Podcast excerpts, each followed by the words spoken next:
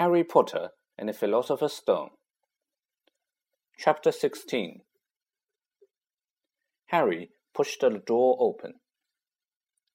As the door creaked, low, rumbling growls met their ears. All three of the dog's noses sniffed madly in their direction, even though it couldn't see them. What's that at its feet? Hermione whispered. Looks like Hop, said Ron. Snape must have left it there. It must wake up in the moment you stop playing, said Harry. Well, here goes. He put Hagrid's flute to his lips and blew. It wasn't really a tune, but from the first note, the beast's eyes began to droop. Harry hardly drew breath. Slowly, the dog's growl ceased. It tottered on its paws and fell to its knees. Then it slumped to the ground, fast asleep. Keep playing, Ron warned Harry as they slipped out of the cloak and crept towards the trapdoor.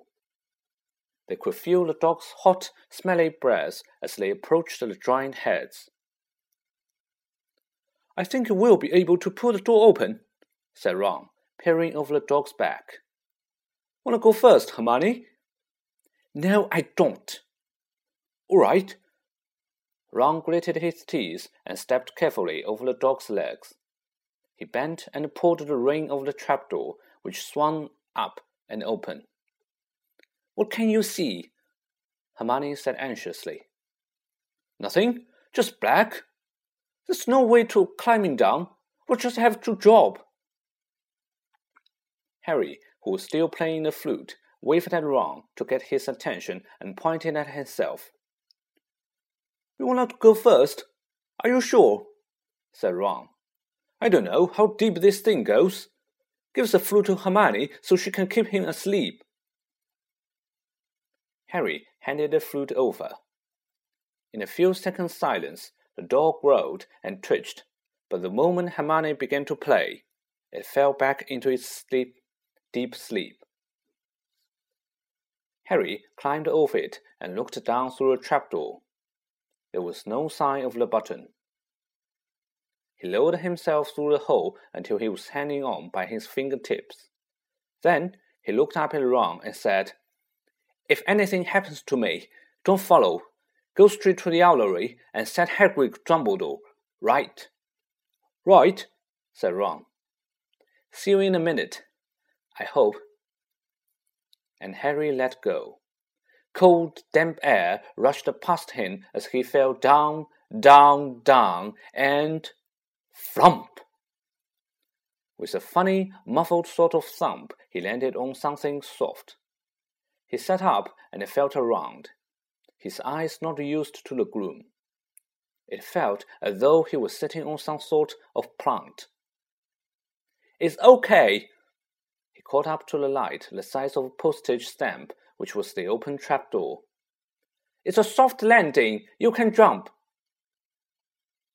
Ron followed straightway.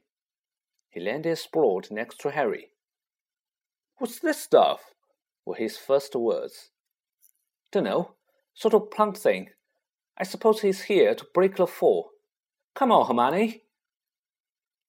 The distant music stopped. There was a loud bark from the dog, but Hermione had already jumped. She landed on Harry's other side. We must be miles under the school, she said. Lucky this plant thing's here, really, said Ron. Lucky, shrieked Hermione. Look at you both. She leapt up and struggled towards a damp wall. She had to struggle because the moment she had landed, the plant had started to twist snake like tendrils around her ankles. As for Harry and Ron, the legs had already been bounded tightly in long creepers without their noticing. Hermione had managed to free herself before the plant got a firm grip on her. Now she watched in horror as the two boys fought to put the plant off them. But the more they strained against it, the tighter and faster the plant wound around them. Stop moving! Hermione ordered them. I know what this is. It's Devil's Snare. Oh, I'm so glad we know what it's called. That's great help, snarled Ron, leaning back, trying to stop the plant curling around his neck. Shut up! I'm trying to remember how to kill it, said Hermione.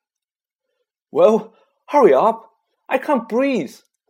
Ron gasped, wrestling with it as it curled around his chest. Devil's snare, devil's snare. What did Professor Sprout say? It likes the dark and the damp. So light a fire. Harry choked. Yes, of course, but there's no wood, Hermione cried, wringing her hand. Have you gone mad? Ron bellowed. Are you a witch or not?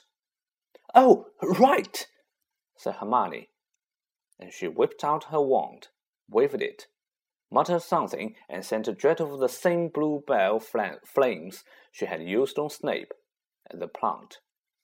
In a matter of seconds, the two boys felt it loosening its grip as it cringed away from the light and warmth.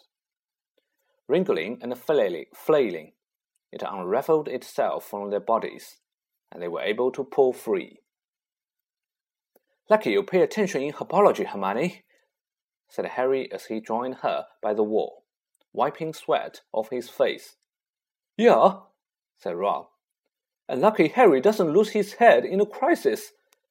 There's no wood, honestly. This way, said Harry, pointing down a stone passageway which was the only way on. As they could hear apart from their footstep was the gentle drip of water trickling down the walls. The passageway sloped downwards, and Harry was reminded of Gringotts.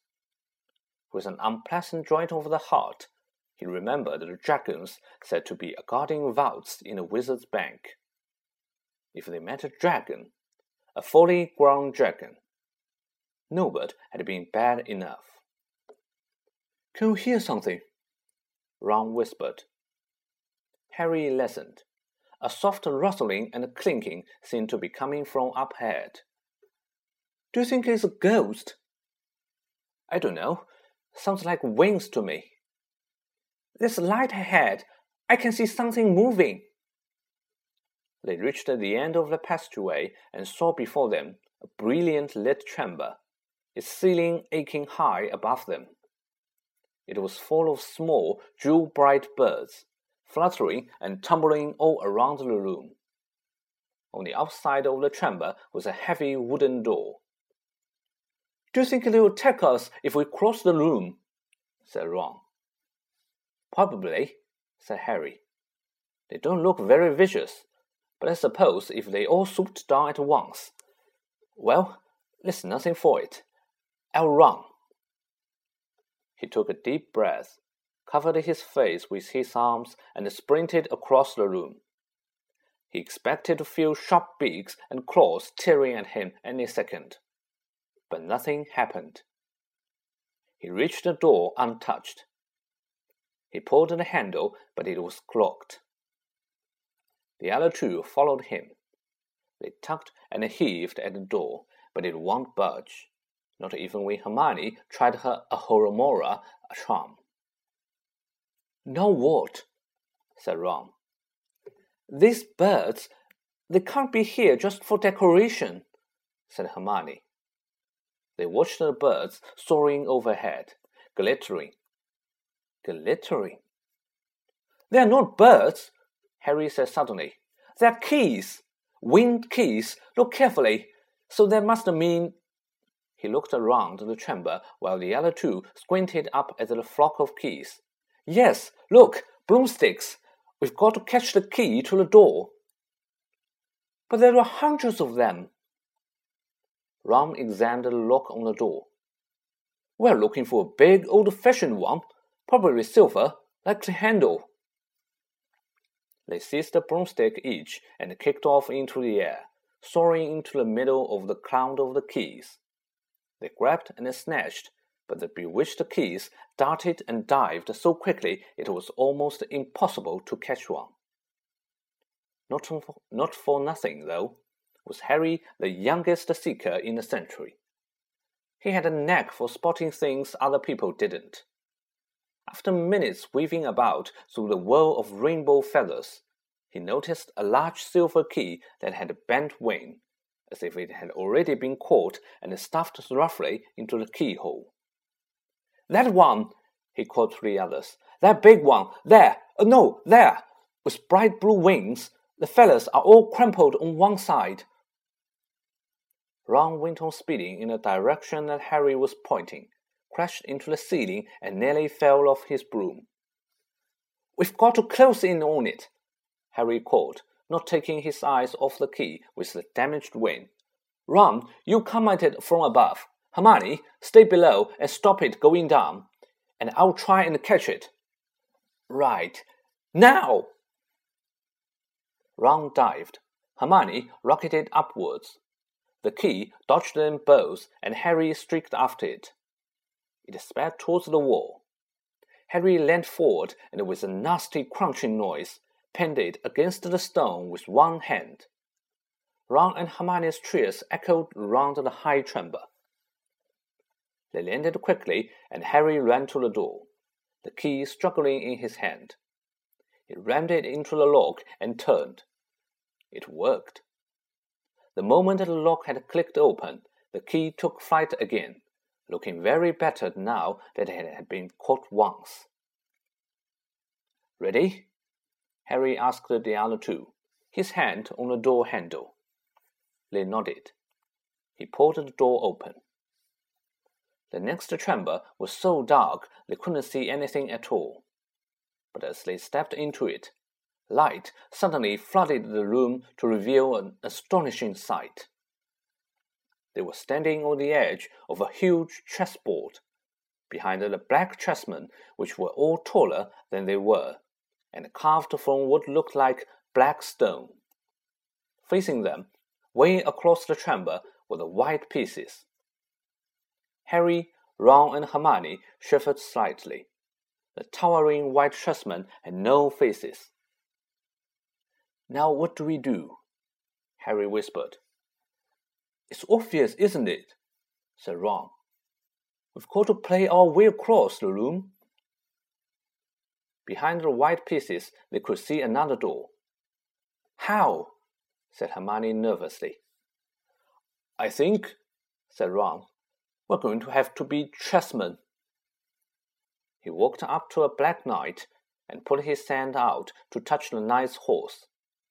At once, the stone sprang to life. The horse pawed the ground, and the knight turned his helmeted head to look down at Ron. Do we, uh, have to join you to get across? The Black Knight nodded. Ron turned to the other two. This one's thinking about, he said. I suppose we've got to take the place of three of the black pieces. Harry and Hermione stayed quiet, watching Ron think. Finally, he said, Now, don't be offended or anything, but none of you are that good at chess. We're not offended, said Harry quickly. Just tell us what to do. Well, Harry, you take the place of that bishop, and Hermione, you go there instead of that castle. What about you? I'm going to be a knight, said Ron. The chessmen seemed to have been listening, because at these words, a knight, a bishop, and a castle turned their backs on the white pieces and walked off the board, leaving three empty squares which Harry, Ron, and Hermione took.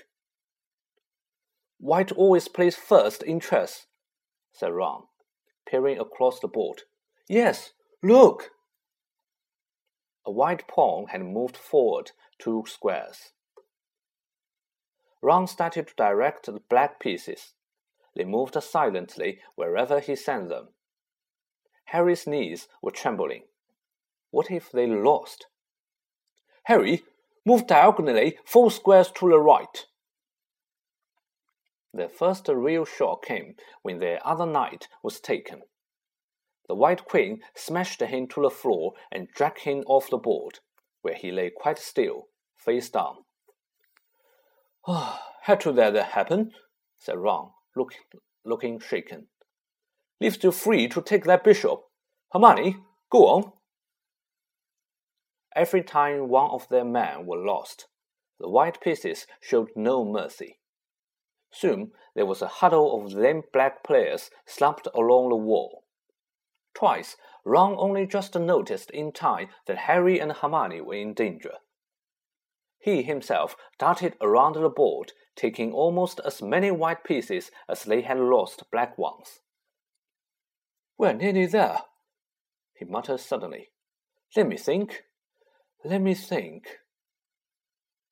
The White Queen turned her blank face towards him. Yes, said Ron softly. It's the only way. I've got to be taken. Now! Harry and Hermione shouted. That's chess, snapped Ron. You've got to make some sacrifices. I'll make my move, and she'll take me. That leaves you free to checkmate the king, Harry. But you want to stop Snape not? Ron, look, if you don't hurry up, he'll already have the stone. There was nothing else for it. Ready? Ron called, his face pale but determined. Here I go. Now, don't hang around once you've won. He stepped forward, and the White Queen pounced. She struck Ron hard around the head with her stone arm, and he crashed to the floor. Hermione screamed but stayed on her square. The White Queen dragged Ron to the one side. He looked as if he had been knocked out. Shaking, Harry moved three spaces to the left. The White King took off his crown and threw it at Harry's feet. They had won. The chessmen parted and bowed, leaving the door had head clear. With one last desperate look back at Ron, Harry and Hermione trudged through the door and up the next passage. What if he's. He'll be all right, said Harry, trying to convince himself. What do you reckon's next? We've had Sprout's. That was the devil's snare. Flitwick must put charms on the keys. McGonagall transfigured the chessmen to make them alive. That leaves Quirrell spells and Snape's. They had reached another door. All right, Harry whispered. Go on. Harry pushed it open. A disgusting smell filled their nostrils making both of them pull their robes up over their noses. Eyes watering, they saw, flat on the floor in front of them, a troll even larger than the one they had tackled, out cold with a bloody lump on its head. I'm glad we didn't have to fight that one, Harry whispered as they stepped carefully over one of its massive legs. Come on, I can't breathe. He pulled open the next door both of them hardly daring to look at what came next. But there was nothing very frightening in here. Just a table with seven differently shaped bottles standing on it in a line. Snape's, said Harry. What do we have to do? They stepped over the threshold, and immediately a fire sprang up behind them in the doorway. It wasn't ordinary fire either. It was purple. At the same instant, black flames shot up in the doorway leading onwards. They were trapped. Look! Hermione sees the roll of paper lying next to the bottles. Harry looked over her shoulder to read it. Danger lies before you, while safety lies behind. Two of us will help you whichever you will find. One among us seven will let you move ahead. Another will transport the drinker back instead. Two among our number hold only nettle wine. Three of us are killers, waiting hidden in line. Choose, unless you wish to stay here forevermore. To help you in your choice, we give you these clues four. First, However slightly the poison tries to hide, you will always find some on nettle wine's left side. Second, Different are those who stand at the other end, but if you would move onwards, neither is your friend. Third, as you see clearly, all are different size. Neither dwarf nor giant holds death in their insides. Fourth, the second left and the second on the right are twins once you taste them, though different at first sight. Hermione let out a great sigh, and Harry, amazed, saw that she was smiling, the very last thing he felt like doing. Brilliant, said Hermione. This isn't magic, it's logic, a puzzle. A lot of the greatest wizards haven't got an ounce of logic. They'll be stuck in here forever. But so will we, won't we? Of course not, said Hermione. Everything we need is here on this paper. Seven bottles, three are poison, two are wine. One will get us safely through the black fire, and one will get us black through the purple. But how do we know which to drink? Just give me a minute. Hermione read the paper several times. Then she walked up and down the line of bottles, muttering to herself and pointing at them. At last, she clapped her hands. Got it, she said. The smallest bottle will get us through the black fire towards the stone. Harry looked at the tiny bottle. There's only enough there for one of us, he said. That's hardly one swallow. They looked at each other. Which one will get you back through the purple flames? Hermione pointed at the rounded bottle at the right end of the line. You drink that, said Harry. No, listen. Get back and get Ron. Grab brooms from the flying key room. They'll get you out of the trapdoor and past the Fluffy. Go straight to the Owlery and send Hedwig to Dumbledore. We need him. I might be able to hold Snape off for a while, but I'm no match for him really. But Harry, what if you know who's with him? Well, I was lucky once, wasn't I? said Harry, pointing at his scar. I might get lucky again.